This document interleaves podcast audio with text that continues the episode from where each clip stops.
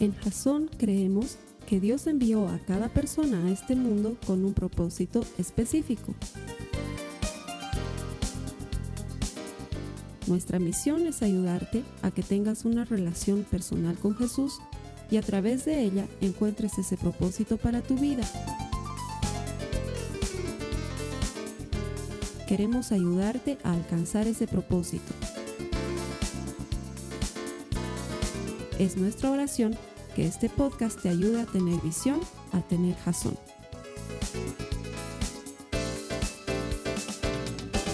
No sé desde dónde te estás conectando en este momento, pero sí sé una cosa, Dios te ama, tiene un propósito para ti. Él no hubiera permitido que estés conectado, no sé, desde tu celular, tu tablet, tu computadora, o escuchando quizás este audio, si no fuera que quiere transmitirte un mensaje eterno, que transforme tu corazón, que te ayude a tener una relación personal con Él, que te ayude a desarrollar comunión por medio de su palabra. Nosotros hacemos esto porque estamos convencidos de que todo el que encuentra a Dios encuentra vida. Hemos orado mucho para que esto funcione, hemos orado mucho para que este mensaje llegue a tu corazón y hoy estamos seguros de que la palabra va a cumplirse en tu vida, en la vida nuestra, porque Dios es cumplidor de sus promesas. Dice la palabra de Dios en el libro de números que Dios no es hombre para mentir, ni hijo de hombre para arrepentirse, que cuando Él dice algo, lo hace, que cuando Él promete algo, lo cumple. Y quiero asegurarte que tú no eres la excepción a la regla. Que si Dios te ha prometido algo, Él lo va a cumplir en tu vida. La palabra que hoy vamos a predicar y vamos a compartir está llena de promesas y espero que puedas apropiarte de alguna de ellas porque estoy seguro que en ellas vas a encontrar la vida abundante que Dios ha prometido para ti de antemano y que ha ganado en la cruz del Calvario. Gracias por conectarte. A las personas que me acompañan a predicar todas las semanas aquí, les estaba compartiendo algunos eh, por internet, por, por WhatsApp, lo que está pasando.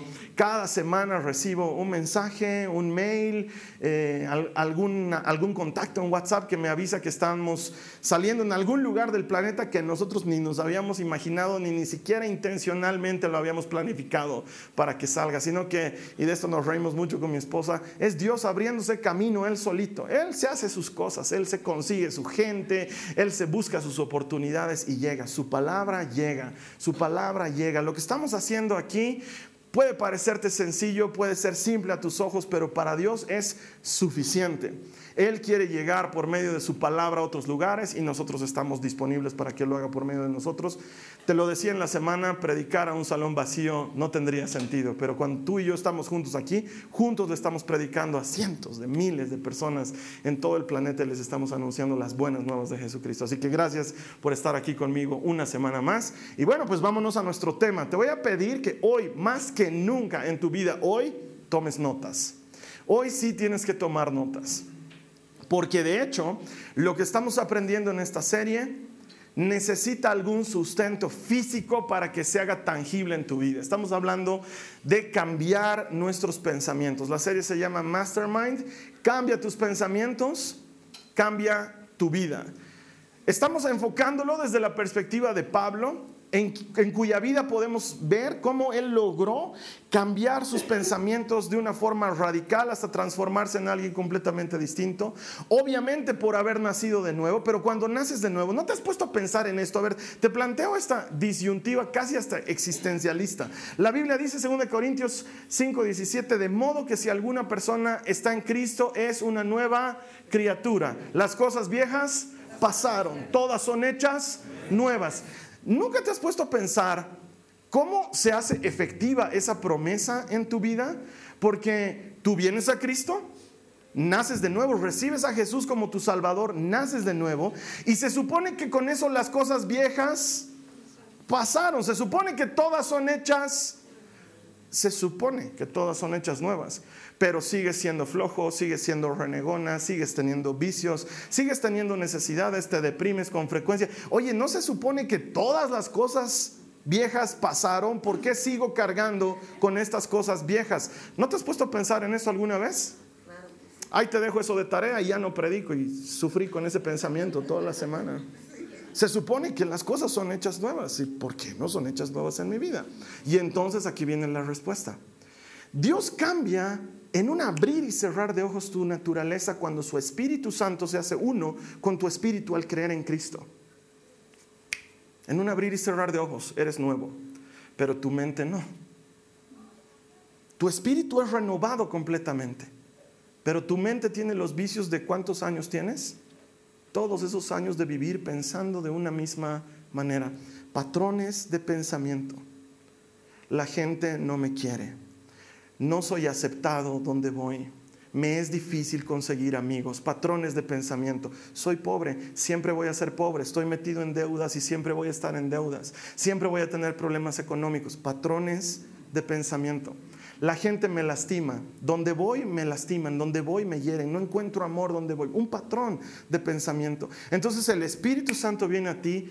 Naces de nuevo espiritualmente. ¿Por qué? Porque quieres buscar a Dios, quieres leer la Biblia, quieres orar. Eso antes no te pasaba. Prueba clara de que el Espíritu Santo anhela la presencia del Dios vivo. Está viviendo dentro de ti. Pero transformar tu mente es algo que Pablo dice que sucederá hasta el día de Jesucristo. El que comenzó la obra en ustedes la perfeccionará hasta el día de Jesucristo. Ahorita no eres perfecto, no soy perfecto, nos está perfeccionando. Pablo vivió en sí mismo ese proceso y por eso luego nos lo enseña también. Como parte central de esto es someter tus pensamientos a la autoridad de Cristo. Porque mientras sigas pensando como piensas, tu naturaleza te va a seguir jalando a tu vida anterior. Entonces, ¿hemos sido renovados? Claro que sí. ¿Las cosas viejas pasaron? Claro que sí. Si no tuvieras Espíritu Santo, lo que te estoy hablando sería imposible. ¿Cómo puedes deshacerte de años de años de vicios y malas costumbres y pensamientos negativos si no fuera por un poder sobrenatural que sobrepasa nuestro entendimiento? Es el Espíritu Santo limpiándonos de dentro hacia afuera. Y Pablo lo vive y él quiere que lo vivamos nosotros también. Por eso nos lo enseña. Segunda de Corintios 10, 3 al 5, nuestra cita base dice, es cierto que somos humanos, pero no luchamos como los hombres de este mundo. Entonces sí, las cosas viejas pasaron, pero todas son hechas nuevas por nuestro armamento, por la forma en que podemos enfrentar nuestra vida. Verso 4, las armas que usamos no son las del mundo, sino que son poder de Dios, dinamis, ¿te acuerdas? Capaz de destruir fortalezas, esas prisiones en las que estás metido por tus pensamientos. Y así destruimos las acusaciones y toda altanería que pretende impedir que se conozca a Dios. Y esa es la parte clave todo pensamiento humano lo sometemos a Cristo para que lo obedezca a Él. Y la semana pasada te pedía que pienses en qué pensamiento estás atrapado. ¿Cuál es esa fortaleza que te tiene prisionero? ¿De dónde es que no puedes escapar? Porque volvemos una y otra vez a ese mismo pensamiento. De hecho, por tu manera de pensar, por mi manera de pensar, te has debido dar cuenta que con frecuencia tomamos decisiones muy irracionales. Tomamos decisiones que no son beneficiosas. Te, pongo ejemplos simples. Has decidido comer sano. Has decidido que vas a comer sano. Has entendido que eso le hace bien a tu organismo. Has decidido hacer ese cambio en tu vida. Y hoy es domingo, no, hoy no, porque es domingo, me despediré, dice la gente, ¿no? Entonces probablemente te despidas con lechón, ¿no? Que de hecho la gente tiene la idea de que la grasa es lo que te hace engordar. No, la grasa no te hace engordar. Lo que te hace engordar es la papa, el plátano, el arroz y el fideo con el que viene acompañado el lechón. Ese es el problema. Pero ya, ok, domingo, desde mañana comienzo, dices. Y comienzas el lunes matándote de hambre tres galletitas de salvado y un té sin azúcar y lo sostienes por dos días pero luego el tercer día ya te desbandas otra vez. Esa es una decisión completamente irracional. Lo peor es que si este es tu caso, revisa tu vida, lo vienes haciendo una y otra y otra vez en los últimos 15 años, 20 años, y ya sabes que no funciona y vuelves a hacer exactamente lo mismo. Es un patrón de pensamiento. Ahí los cables en tu cerebro están cruzados. O por ejemplo, sabes que mañana tienes un examen importantísimo en la universidad, pero te faltan tres capítulos de Luis Miguel en Netflix. Has estado estudiando hasta tarde y te acuestas, qué sé yo, a la una de la mañana y dices, ah, ¿qué más da? Un capítulo, 40 minutos, no voy a morir por 40 minutos. Y le pegas el capítulo y termina justo en esa parte en la que No sabes lo que va a pasar con la miserable vida de este pobre muchacho. Entonces dices, ah, un capítulo más. Y en lo que te das cuenta, has terminado de ver Luis Miguel y has comenzado a ver vikingos, no sé, lo que quieras. Y ya falta tan poco para ir a dar el examen que finalmente eliges ya no dormir, tomarte unas tres tazas de café, bañarte e ir así listo a la universidad. Y no estás listo y es una decisión absolutamente irracional. ¿Por qué cuando tenemos que hacer lo bueno terminamos haciendo lo malo? Oye, Carlos Alberto, pero es malo ver Netflix. No, es malo que no duermas y no entra en la categoría de pecado, entra en la categoría de estupidez. es algo tonto, necesitas dormir. Es una decisión absolutamente irracional. O la clásica hermanita en la reunión de consejería que me cuenta que está saliendo por tercera vez con un borracho. No sé por qué me tocan borrachos. No sé por qué, pero eh, a ver, este chico, pero yo sé que lo voy a convertir. Has tenido dos anteriores relaciones con dos anteriores tomadores que te han destruido la vida y sigues con la idea de que saliendo con este nuevo tomador vas a ayudarle a conocer a Cristo y vas a volver a sufrir y vas por el mismo camino. ¿Te das cuenta de lo que estoy hablando? Es una senda, hay pasto crecido, sacas tu machete y te abres senda y luego solamente circulas por ahí. No te molestas en abrir una nueva senda porque ya estás acostumbrado. Entonces, lo malo conocido es mucho mejor que lo nuevo por conocer y vives esclavo de un tipo de pensamiento siempre. Entonces, no es que no has nacido para amar, es que estás haciendo las cosas de la misma manera siempre y necesitas hacer algo para que eso cambie, para que eso se transforme. Porque los cables de tu mente no están cableados de la forma correcta. Los has cableado incorrectamente. Suele pasar. No es algo que debería tenerte intranquilo, pero es algo que suele pasar. Te voy a contar algo que me pasó cuando era chiquito. No era chiquito, he debido tener unos 12, 13 años. Y en mi colegio ya nos estaban enseñando, había una materia que era, ni siquiera me acuerdo cómo se llamaba, eh, técnica vocacional, así se llamaba. Y ah, nos separaban hombres hacíamos carpintería, electricidad, albañilería, mecánica, todas esas cosas. Y las mujeres hacían repostería, cocina, eh, labores, eh, bordado, tejido, no sé qué. Era así, la época era así, ¿no? Así de antiguo soy yo. Eh, he tener unos 12, 13 años. Ya estaba aprendiendo algunas cosas en técnica vocacional. Entonces en mi casa se me ocurre la gran idea de que necesitaba una extensión de corriente. Necesitaba un cable que pase por todo el pasillo y que llegue hasta mi dormitorio. Entonces digo, ya he aprendido a hacer esto en el colegio, qué gran dificultad me puede significar. Entonces voy y busco entre las escasas herramientas de mi papá, porque si hay un error que mi papá tiene en esta vida es que no tiene herramientas. Entonces busco lo poco que había y encuentro unos cables y encuentro algo para empalmarle un enchufe y empiezo a hacer mis cosas. Y las empiezo a trabajar y tengo el cable todo estirado, mido, llegaba hasta donde yo quería. Y digo, ya, esto ya está, listo, ya funciona. Em, según yo estaba muy bien hecho, así que termino de cerrar todos los plastiquitos que había que cerrar y atornillar todo lo que había que atornillar. Y luego voy a enchufar la cosa para que funcione. Y la enchufo y hace... Y de pronto, como en la película de Misión Imposible, empieza a correr fuego desde ahí.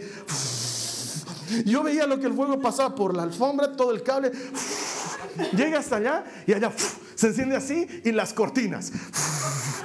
En mi dormitorio, se empieza a incendiar mi dormitorio. Entonces, ah, ¿qué hago? ¿Qué hago? ¿Qué hago? yo sabía que no podía tocar el cable porque si tocaba el cable yo más como Kiko y la chilindrina hubiera estado ahí, ¿no es cierto? Entonces con la ropa que había sobre la cama, va a golpear el fuego y bueno, la cuestión es que fue un desastre total. Eh, logré evitar un incendio de proporciones apocalípticas, pero de todas maneras se quemó toda la alfombra y se quemó la cortina y mi mamá se pegó el susto. ¿Y qué pasó? ¿Qué hiciste, Carlos Alberto? Eh, algo que no haces cuando sabes hacer electricidad. Al final donde tú pones los otros enchufes, la razón por la cual necesitaba la extensión al final, los cables estaban cruzados, ¿no? Dentro estaban todos cruzados porque no terminé de aprender bien cómo se hacía la cosa, entonces debe ir por aquí, debe ir por allá y cruzado, y así estar bien. Los cerré cables cruzados originaron un incendio. Y eso es lo que pasa en nuestra cabeza y en nuestras vidas. Estás viviendo un incendio producto de muchos cables mal cableados, cruzados de forma incorrecta. El cerebro hace patrones desde que eres chiquitito. El bebé llora y tú lo alzas, entonces el cerebro hace un patrón de pensamiento y dice, llorar es igual a cariño de mamá. Entonces, claro, entonces llora y tú lo alzas y refuerzas ese pensamiento porque cada vez que llora lo alzas. Entonces luego te preguntas, ¿por qué cuando es grande pide todo llorando? Mm, ¿No será que es el mismo patrón de pensamiento? Solo que ahora ya está más grande, pero es el mismo patrón. Se ha acostumbrado a hacerlo de una misma manera. Hacemos patrones de pensamiento todo el tiempo. Si tú vas y tocas una hornilla caliente, eh, te quema y tu cerebro dice, ah, hornilla caliente, dolor, no tocar hornilla caliente. Tendrías que o no tener sensibilidad en la mano para ir y tocar mil veces y hacer la prueba, qué raro, no pasa nada. Una vez lo has hecho y no lo vuelves a hacer. Hay un patrón de pensamiento que se va generando en tu mente. Y eso aplica para miles de cosas en nuestra vida. Ya tienes patrones de pensamiento de cómo te relacionas con las personas. Tienes patrones de pensamiento de lo que, de lo que te parece eh, una buena comida, una mala comida, un buen empleo, un mal empleo, un lindo país, un feo país, una linda iglesia, una fea iglesia, son patrones de pensamiento en nuestra mente.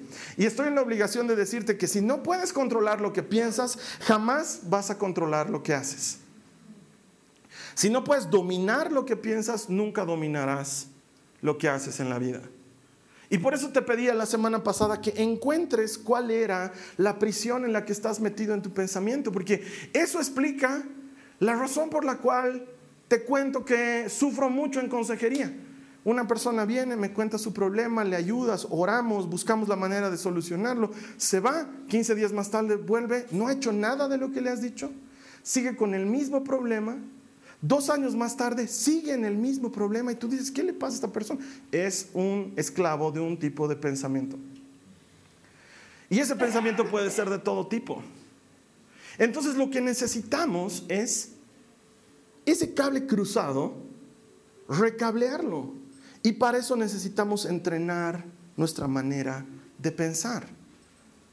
No lo digo yo, lo dicen las escrituras. Mira lo que dice Filipenses capítulo 4, verso 8. Dice, y ahora, amados hermanos, una cosa más para terminar.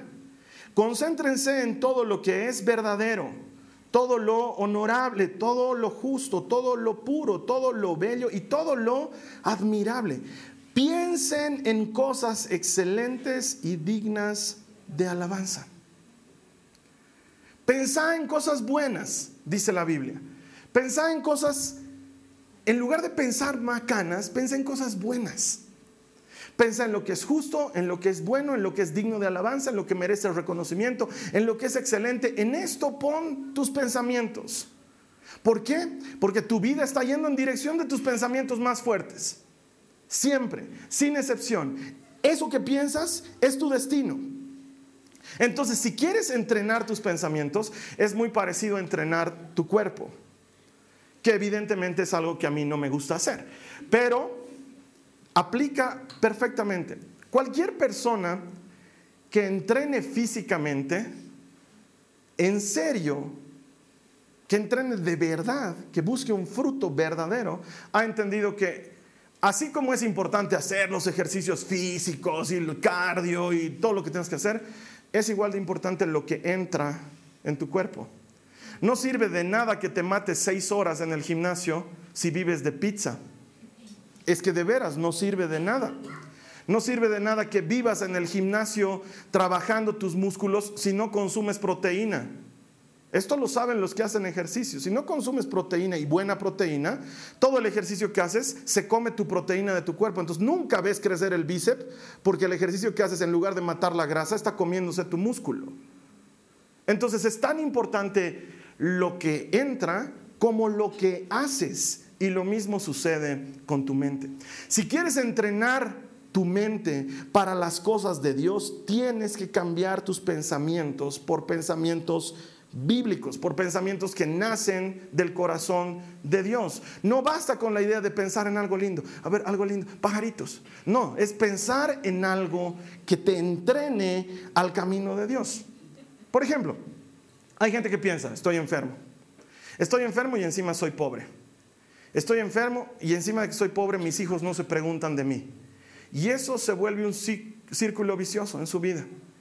Porque soy pobre, mis hijos no se preguntan de mí, porque mis hijos no se preguntan de mí, estoy enfermo, porque estoy enfermo, estoy más pobre, porque estoy más pobre, no puedo trabajar porque estoy enfermo, mis hijos no se preguntan de mí, y lo vives una y otra y otra vez en tu vida. Entonces luego viene algún hermano y te dice, eh, hermano, sé que estás pasando por necesidad, pero yo te cuento que en la oficina de mi amigo están necesitando una persona que atiende el teléfono, ¿no quisieras tomar ese trabajo? Y tú dices, ay, gracias hermano, te vas a tu casa y eh, empiezas a pensar lo mismo, pero ¿cómo voy a ir a atender el teléfono si estoy enfermo? Enfermo no voy, a, poder, no voy a poder ir a trabajar. Así enfermo no voy a ganar plata. Voy a seguir siendo pobre. Mis hijos no se preguntan de mí. A nadie le interesa cómo estoy. Luego el hermano te dice, ¿has ido?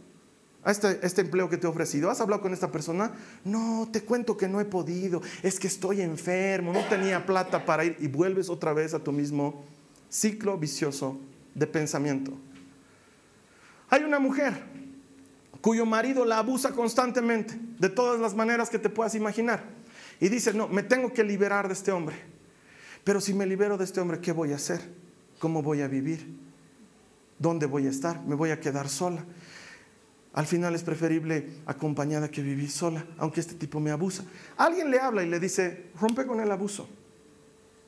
Destruye eso que te está haciendo daño a tu vida. Tienes razón, sale animada. A lo mejor reunión de hermanitas en las que han orado hasta por ella. No, Señor Padre, hazla libre de ese abusivo en el nombre de Jesús. La hermana sale empoderada. Llega a su casa, el tipo le tira una parada, un buen plantón, y ella vuelve a su tipo de pensamiento. No, si le digo que se vaya me puede hacer daño, si se va, ¿cómo voy a vivir? No puedo vivir sin él, tampoco puedo vivir con él. Y sigue atrapada en su mismo tipo de pensamiento. La semana siguiente vuelve a su grupo de hermanas. ¿Ya te has, eh, solucionado el tema con tu madre? No, sí, bonito es. No, pega tanto. a veces nomás pega, no siempre. Y vuelves a tu tipo de pensamiento. ¿Qué te dice Pablo? Te dice que medites en las escrituras. Eso es lo que te dice. Yo ahorita te he leído la nueva traducción viviente, que es una de las versiones que más me gusta utilizar porque está en un lenguaje bien fácil de entender. Pero si nos vamos a la raíz de la palabra que está utilizando Pablo para decirte en este tipo de cosas piensen, lo que realmente te está diciendo es en este tipo de cosas mediten. Meditar es enfocarte en algo hasta que se vuelva tuyo en tu manera de pensar. Y meditar no es algo que está lejos de la palabra de Dios, porque hoy en día escuchamos meditar y la gente dice, meditar así como, así como, mm, no, de hecho, si la meditación oriental que también existe consiste en vaciar tu mente, cuando la Biblia habla de meditar, te está hablando más bien de llenar tu mente con los pensamientos de Cristo. Eso es meditar en las escrituras. Mira lo que dice la palabra de Dios en el Salmo 119, en el verso 15. Dice, meditaré en tus preceptos y consideraré tus caminos. Meditar en la palabra de Dios es eso, es pensar en Dios, en sus cosas, en su manera de ser, en su manera de actuar, llenar nuestros pensamientos de eso. No sé qué rutina tienes en el día, pero fruto de esto que te estoy enseñando, es, gran, es en gran medida, el fruto es en gran medida parte de lo que vengo haciendo como disciplinas mías hace mucho tiempo. Despierto temprano en la mañana, lo primero que hago, porque te lo he pedido, lo hago yo primero. Lo primero que hago es, en lugar de ver o WhatsApp o Facebook o Instagram o lo que sea, lo primero que hago es ver mi aplicación de Biblia. ¿Cuál es la cita del día? Entonces abro mi aplicación de Biblia y veo la cita del día. Y esa cita, por, cierto, la de hoy es la cita amada de medio mundo de Jeremías 29, 11. Yo sé los pensamientos que tengo para ustedes, pensamientos de bien y no de mal, para darles un futuro y una esperanza. Entonces la leo y la pienso. Medito en ella. ¿Qué me estás queriendo decir con esta palabra hoy, Señor? Y cuando recibí esa palabra, recién me levanto. Me ducho, me alisto, llevo a mis hijas al colegio, vuelvo de, de haberlas dejado en el colegio y en ese momento mi esposa y yo oramos. Oramos juntos. Eso es algo importante si tienes pareja, orar juntos. Oramos juntos, nos tomamos de la mano, ella ora por lo que considera que tiene que orar, yo oro por lo que considero que tengo que orar. Y después de haber orado juntos, comienza mi, lo que yo considero mi día de actividad. Dejo de, de estar con mi esposa y me voy a un lugar donde estoy solo yo con Dios y las escrituras. Y empiezo a leer mi lectura bíblica del día. Estoy suscrito a un plan de lecturas bíblicas, leo lo que me toca en el día. Y conforme voy leyendo, lo voy conversando con Dios. ¿Qué me quieres decir, Señor? ¿Qué tienes aquí para mí? No entiendo esto, entonces lo busco en mi concordancia, lo busco en mi hermenéutica, trato de utilizar herramientas y trato de entender más de la palabra de Dios. Cuando he terminado de leer, leo un devocional que tengo para mí. Es un devocional que me ayuda a enfocarme de qué se va a tratar mi día hoy. ¿En qué voy a poner mi atención hoy? Leo mi devocional, lo tengo claro y luego escribo mi diario. ¿Te acuerdas lo que te dije? Escribo. ¿Qué escribo? Lo que he vivido ayer, lo que considero que tengo que registrar. Todo esto lo hago porque quiero cambiar mi patrón de pensamiento. Quiero enfocarme en las cosas que son buenas para mí, en el propósito que Dios tiene para mi vida. Hay días que no puedo. Hay días que alguien me ha pedido una reunión a las 8 de la mañana y me desbarata todo mi esquema. Hay días que tengo que hacer algo muy temprano o tengo que viajar y me desbarata todo mi esquema. Entonces todo eso lo traslado a otro momento y tengo un espacio en el que medito en la palabra de Dios. Y no son dos horas. Ah, qué lindo tú, Carlos Alberto, que puedes perder tu tiempo. No son dos horas. Es un momento en el que me enfoco. ¿Qué me estás diciendo Dios? ¿Qué quieres de mí? Y en lugar de estar pensando en, estoy cansado, no tengo ganas, hoy no voy a poder, hoy es un día difícil, me enfoco en lo que Dios tiene para mí ese día. Entonces, hermano, lo que te estoy enseñando requiere una acción. Y por eso te decía que tomes notas. ¿Cuál es tu disciplina de enfocarte en la palabra de Dios? ¿Tienes alguna? Sí, hermano, yo leo varias citas bíblicas durante el día. No está mal, está bien, porque vas llenando tu cabeza de la palabra de Dios en distintos momentos del día. Pero ¿en qué momento te sientas y te enfocas? Porque no cuenta como entrenamiento físico, es que yo camino harto en la ciudad que es lo que medio mundo dice. Yo no necesito hacer ejercicio porque yo camino harto en la ciudad, yo trabajo en el centro, entonces de ahí a pie le meto todas las cosas bien por ti, pero eso no cuenta como ejercicio. Cuenta como ejercicio esos 25 minutos en los que vas a llevar tu cuerpo al límite, eso cuenta como ejercicio. Lo demás no es que está mal, pero no es un ejercicio real. ¿Qué momento pasas con Dios? ¿Qué momento pasas en las escrituras? ¿Qué momento dejas que eso entre en tu corazón y se vuelva algo dentro de ti? Y eso no sucede si no abres un espacio y no te enfocas y no tomas notas. ¿Por qué hay que tomar notas? Porque tu meditación es muy poco probable de ser efectiva si no tienes algún registro tangible. Haz la prueba. Sal a caminar según tú para pensar y vas a ver cómo tus pensamientos se disparan en todo sentido y no logras enfocarte.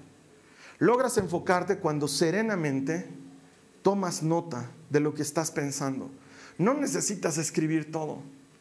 Necesitas escribir punteos sencillos de lo que te ayuden a enfocarte. Entrenar tu mente es como entrenar tu cuerpo y necesitas adquirir una disciplina que te ayude a eso.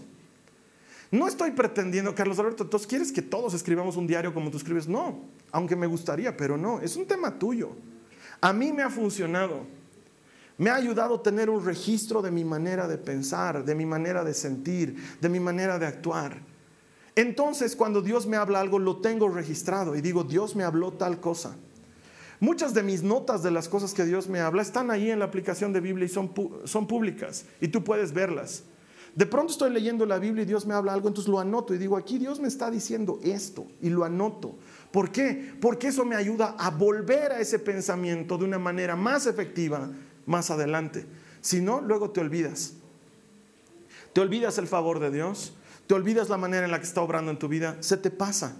Porque vivimos con miles de cosas.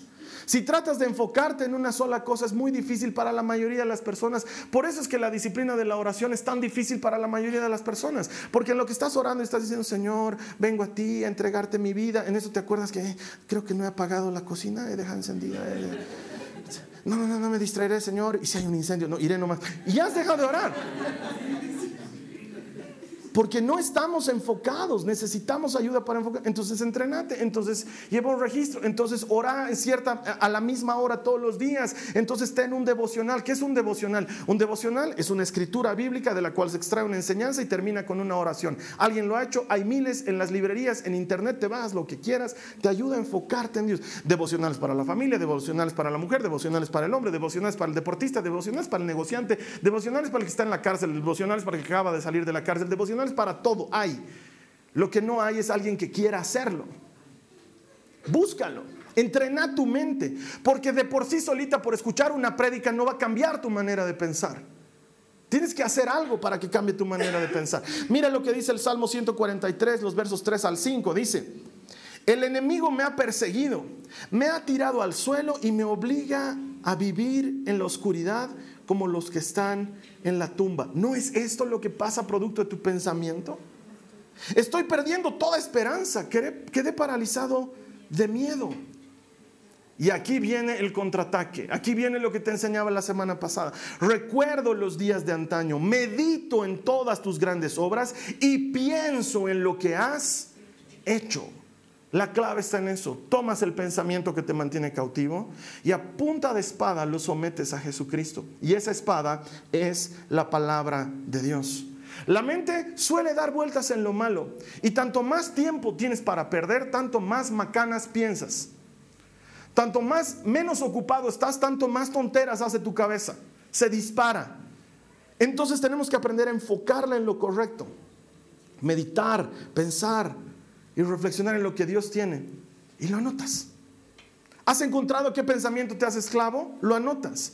No puedes combatir lo que no puedes definir. Si no sabes qué pensamiento te, te, tiene esclavo, ¿cómo lo vas a combatir? Necesitas identificarlo y lo anotas y haces algo para cambiarlo. Haces algo para cambiarlo y lo que haces es llevarlo a los pies de Cristo, a punta de espada y la espada es la palabra de Dios. Entonces, pienso que nadie me ama, sé que eso me tiene esclavo, lo identifico, lo anoto, pienso que nadie me ama. Pero luego busco en las escrituras qué dice la Biblia y sin embargo la Biblia dice que tanto me ha amado Dios que ha mandado a su único hijo para que yo no muera, sino que tenga vida eterna. Lo anoto y entonces ese pensamiento que te hace esclavo lo llevas a los pies de Cristo a base del pensamiento nuevo que la Biblia te da para ser libre. Necesitas hacerlo de alguna manera. Identificas la prisión y la contraatacas con la palabra de Dios, pero para eso necesitas llevar un registro. Encontrar un pensamiento bíblico que reemplace un pensamiento mentiroso de Satanás no es suficiente. Tienes que volverlo un hábito en tu vida. Y la manera en la que lo vuelves un hábito en tu vida es siendo disciplinado. Necesitas llevar un registro. Entonces, identificas el pensamiento, encuentras la base bíblica que destruye este pensamiento. Es lo que dice la Biblia. Destruimos todo pensamiento con un pensamiento bíblico. Lo escribes, lo piensas, lo declaras y lo crees. Lo escribes lo piensas, lo declaras y lo crees. Lo escribes, lo piensas, lo declaras y lo crees. Lo escribes, lo piensas, lo declaras y lo crees una y otra vez, una y otra vez, una y otra vez, llenando tu mente de la palabra de Dios, siendo la Biblia la poderosa espada del Espíritu, la que rompe pensamientos destructivos, mentiras de Satanás. En un principio es difícil, en un principio parece tonto. No estamos haciendo declaraciones vacías, quiero que entiendas esto. No es, eh, veo esa casa, la tomo, es mía, declaro, es mía en el nombre de Jesús. Hago asentamiento espiritual en el terreno, Padre. no, eso son estupideces. Pero lo que tú haces es, no tengo dónde vivir. Y eso me persigue, es un pensamiento que me persigue constantemente. No tengo dónde vivir. Vivo como alojado, vivo alquilando, vivo pagando, no tengo algo propio. Pero la Biblia dice, tomas un pensamiento de la Biblia que destruye ese pensamiento que te mantiene esclavo. Pero la Biblia dice que el Señor es mi morada, que en Él tengo habitación, que en Él puedo vivir tranquilo, que en Él están mis días, que puedo confiar en Él. Lo escribes, lo piensas, lo dices, el Señor es mi habitación, en Él vivo confiado, lo crees una y otra vez. Has sacado tu machete y has empezado a hacer una nueva senda. Empujas a tu cabeza a caminar por un nuevo sendero. Una vez, otra vez, una vez, otra vez. Al principio no es fácil. Porque al principio estás diciendo algo que quieres creer, pero que todavía no crees. Al principio estás pronunciando algo que quisieras que sea verdad en tu vida, pero todavía no es verdad en tu vida. Pero gran parte de vivir por fe es eso. Gran parte de vivir por fe es hacer ese tipo de cosas. Y entonces empiezas a reemplazar la basura que ha entrado en tu mente por la verdad de la palabra de Dios. Es como alguna vez me pasa. Decido tomar yogurte en un vaso. El yogurte es una de las cosas que más me gusta en la vida. Entonces, me sirvo yogurte en un vaso y me tomo todo el vaso y el yogur se queda pegado en las paredes del vaso. Y entonces tengo una disyuntiva mental. Digo, si meto la esponja, el yogur se va a quedar en la esponja. Entonces, en contra de todos los ambientalistas, abro la pila y dejo que chorree el agua. y conforme el agua va entrando, va sacando el yogurt. En un principio se ve como una leche medio fea, luego se va viendo como un agua medio sucia y luego se va viendo agua limpia. Y luego es agua completamente limpia que ha sacado todo lo que estaba pegado en los vasos, en, las paredes del vaso. ¿Qué está pegado en las paredes del vaso de tu cabeza? Empezá a meter agua, el agua purificadora de la palabra de Dios. Y va a empezar a sacar la mugre y la va a empezar a reemplazar por cosas buenas. Pero lo tienes que hacer una y otra y otra y otra vez. ¿Te acuerdas el poder de lo mismo? Una vez, otra vez, una vez, otra vez. Lo escribo, lo pienso, lo declaro, lo creo, lo escribo, lo pienso, lo declaro, lo creo, lo escribo, lo pienso. Dios haciendo cosas en tu casa. La ciencia diría, uh, estás creando nuevos patrones de pensamiento. La Biblia dice que estás cambiando tu manera de pensar, que estás modificándola y estás pensando en lo bueno, en lo excelente, en lo digno de alabanza, en lo que merece reconocimiento. En eso estás pensando una y otra, una y otra vez. Y es un entrenamiento y saca lo malo de tu mente y empieza a llenarlo de las verdades de la palabra de Dios. Te aseguro que si lo haces, en cierto punto, tu cabeza hará clic. Tu cabeza se enganchará a lo que estás haciendo. Es como lo que me pasó la primera vez que viajé a los Estados Unidos. Yo había aprendido a hablar inglés en mi colegio, había aprendido a hablar inglés en mi colegio. Pero mi gran problema era que tú me hablabas en inglés, yo te escuchaba en inglés, lo traducía al español, te respondía en español, lo traducía al inglés y te tardaba años. The Cat is in the Kitchen era pues el mayor desafío en mi mente. Pero me fui a estudiar a los Estados Unidos. Y al tercer o cuarto día de estar en medio de gente que solo hablaba ese idioma y tratando de expresar mis necesidades porque necesitas expresarte, de pronto, algo hizo clic en mi cabeza. Los años de años de estudio de inglés, ¡puc! entraron en la cabeza y de pronto yo te escuchaba en inglés y yo pensaba en inglés y te respondía en inglés y el español ya no era parte del asunto, ya no tenía que pasar por un filtro.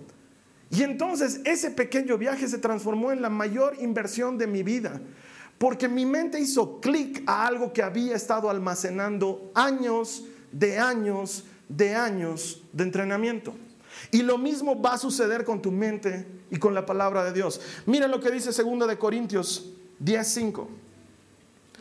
Dice, "Llevamos cautivo todo pensamiento para que se someta a Cristo. Oh, hermanos, parecen los hermanos de las 11 de la mañana, no parecen los de las 9. Dice, llevamos cautivo todo pensamiento para que se someta a Cristo. Llevamos cautivo todo pensamiento para que se someta a Cristo. Lo tomas y lo llevas a plan de espada. Escribes, piensas, declaras, crees. Lo vengo escuchando hace mucho tiempo. No lo hacía. Decía, otros deben necesitar una reprogramación a ese nivel. Yo creo que estoy bien con mis pensamientos. Pero luego sucede lo que te he contado y reviso mi diario. Y mi diario parecía una ventanilla de quejas. Es ese call center donde solo llaman a quejarse, ¿no ve? Eso era mi diario. Quejas, lamentos, quejas, lamentos. Nadie me entiende. Nadie comprende por lo que estoy pasando. Estoy cansado. Estoy agobiado. Nadie se pone en mi lugar. Una y otra vez, una y otra vez. Vuelvo a esas páginas siguiente año a escribir y leo lo que había escrito el año pasado y digo, ¿por qué? ¿Por qué mi mente me jala eso? Tengo que cambiarlo.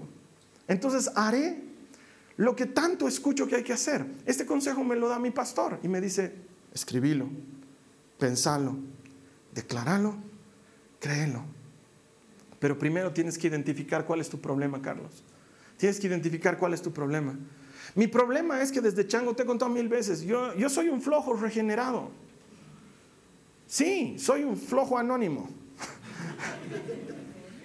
he sido flojo muchos años de mi vida, entonces mi mente quiere ir hacia ese lado. Y por eso me engaña y me dice, estás cansado, no tienes ganas, porque es más fácil tirarte en un rincón a languidecer que ser productivo. Y llevo años combatiendo eso, años de pensar de esa manera, años de quejarme. En lugar de ser feliz y estar satisfecho con lo que tienes, años de quejas y lamentos y quejas y lamentos. No más. Ya sé cuál es el pensamiento. Porque sé que si Satanás me tiene esclavo de eso, no soy productivo, no animo a nadie, no funciono, no cumplo el propósito de Dios para mi vida. Entonces voy a ser muy honesto contigo. Lo que te voy a leer a continuación es lo que me repito a mí mismo todos los días, como parte de mi rutina de entrenar mi mente. Me lo repito todos los días. Algunas cosas check, ya las he logrado. Algunas cosas las digo en fe. Todavía me falta para vivirlas. He querido pasar de un parámetro de pensamiento de flojo y de quejón y de egoísta a un pensamiento de agradecido, a un pensamiento de bendecido, a un pensamiento de motivado. He querido, quiero cambiar eso. Y me repito esto a mí mismo todos los días. Esto es mío, esto es personal. Me digo a mí mismo, soy esclavo de Cristo. Jesús no es solamente mi Señor, es mi amo, mi maestro y mi mejor amigo. Existo para Jesús y voluntariamente le obedezco. Amo a mi esposa y voy a honrarla y servirle hoy. Amo a mis hijas y voy a dar lo mejor de mí para acercarlas a Jesucristo hasta que les sirvan. Soy un animador y motivo donde quiera que voy. Tengo corazón de pastor y amo a la gente como Jesús me ama a mí. Gracias al Espíritu de Dios soy disciplinado, Él gobierna y conduce mis impulsos y deseos. Gracias a Jesús mi fe crece a diario. Mi salud es buena, mi familia es sólida, mis frutos son notorios y mi liderazgo es audaz. Soy un líder, así he nacido y mi tarea es liderar. Soy muy creativo, enfocado, tengo propósito y cumpliré con la misión que Dios me ha encomendado. Mis pensamientos y mis deseos están sujetos a Jesucristo. Siempre inicio el día agradecido y motivado. No me quejo, vivo agradecido. Ayudo a otros porque Jesús me ayuda a mí. Soy generoso porque he encontrado que hay más dicha en dar que en recibir. No le temo al dolor y me alegro en las pruebas. Siempre doy lo mejor de mí. El futuro no me preocupa. Dios está en control. Una y otra vez, cada día, una y otra vez. Me lo digo, me lo digo, me lo digo. Me estoy predicando a mí mismo. Entonces en algún rato, hermano, ese pensamiento hecho clic en mi cabeza. Estoy manejando mi auto y se mete un minibusero y tengo todas las ganas del mundo de no solo echarme en la bocina, sino meterle el auto para que sienta mi presencia. Pero gracias al Espíritu de Dios, que controla mis impulsos y deseos, no hago eso. Porque el Espíritu de Dios hace clic en la mente y me dice, esta mañana has dicho, gracias al Espíritu de Dios camino en disciplina. Él gobierna mis impulsos y deseos. Jesús en mí es más fuerte que los deseos en mí. Entonces en lugar de echarme sobre la bocina, el pensamiento hace clic y dejo pasar al minibusero. Eso te hace mejor persona, no me interesa. Hace que cambie mi pensamiento. Hace que no esté dando vueltas en las mismas tonterías que da vueltas mi pensamiento. Hermano, esta es una herramienta efectiva que tú puedes utilizar a partir de hoy. La escribes, la piensas, la dices, la crees, la escribes, la piensas, la dices, la crees. Yo estoy colgando en la página de, de la iglesia una lista enorme que te puede ayudar a combatir todos esos pensamientos negativos que puedes tener. El problema es que yo no sé cuál es tu pensamiento. Entonces he hecho una lista lo más amplia que pueda. La puedes descargar. Está en las notas de la prédica. Está en la página web. Va a estar disponible ahí para siempre. Pero tú eres el que tiene que identificar cuál es el pensamiento negativo y hacerte tus propias declaraciones. Si te das cuenta, no he declarado ninguna estupidez. No he tomado autoridad sobre lo que no tengo autoridad. He hablado sobre lo que puedo hablar. Todo lo que he hablado ahorita es Biblia para mi vida. Y lo mismo puedes hacer tú hoy. Pero no quiero terminar así. He preparado también algo para decírtelo hoy a ti. Solo que te voy a pedir que para esto te pongas de pie. A la Z le voy a pedir que venga a su teclado. Yo voy a decir algo sobre ti, algo que he sacado de la Biblia y que creo que te puede hacer libre del pensamiento del cual eres esclavo. Pero solo tú puedes hacerte dueño de este nuevo pensamiento. Yo no puedo obligarte a que te adueñes de él, pero tú puedes tomarlo y puedes volverlo parte tuya. Yo te voy a pedir que cierres tus ojos y dejes que te inunde, porque lo que voy a hablar es palabra de Dios sobre tu vida. Eres fuerte y valiente. Tienes el mismo poder que resucitó a Cristo de entre los muertos viviendo en ti. Eres un arma de justicia en un mundo de oscuridad. Tú no eres tu pasado, no eres lo que hiciste. Tú eres quien Dios dice que eres.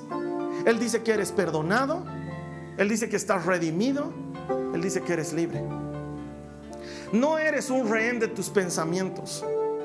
Las armas con las que luchas no son las armas de este mundo. Tienes poder de Dios para demoler fortalezas. Tienes la mente de Cristo dirigiendo tus pensamientos. Tienes la palabra de Dios guiando tus pasos. Tomas cautivo todo pensamiento y lo haces obediente a Cristo. La preocupación no es tu amo. Confías en Dios. Su paz guarda tu corazón, guarda tu mente y guarda tu alma en Cristo Jesús. Tu Dios no te ha dado un espíritu de miedo, sino un espíritu de poder, de amor y de dominio propio. No eres un esclavo de tus hábitos, no eres prisionero de una adicción. Has sido rescatado del poder de las tinieblas y llevado al reino de la luz de Dios. Eres capaz, eres elegido, eres llamado. Tú eres la obra maestra de Dios creada en Cristo Jesús para hacer las obras buenas que Dios preparó de antemano para que las hagas. Dios está contigo. Ningún arma forjada en contra tuya prosperará. Nada puede separarte del amor de Dios. Ni la muerte, ni la vida, ni demonios, ni el presente, ni el pasado, ni ningún poder en la tierra jamás, nunca podrá separarte del amor de Dios que es en Cristo Jesús nuestro Señor. Si tú crees que esto es verdad, levanta tus manos y dale gracias. Esta ha sido una producción de Jason Cristianos con propósito. Para mayor información sobre nuestra iglesia o sobre el propósito de Dios para tu vida, visita nuestro sitio web www.jason.info. Allí encontrarás muchos recursos para animarte en tu relación con Dios, enseñanzas, nuestro blog, prédicas y mucho más. Te lo deletreamos www.jazon.info también puedes visitarnos en nuestro sitio en Facebook www.facebook.com barra Que Dios te bendiga abundantemente. Muchas gracias.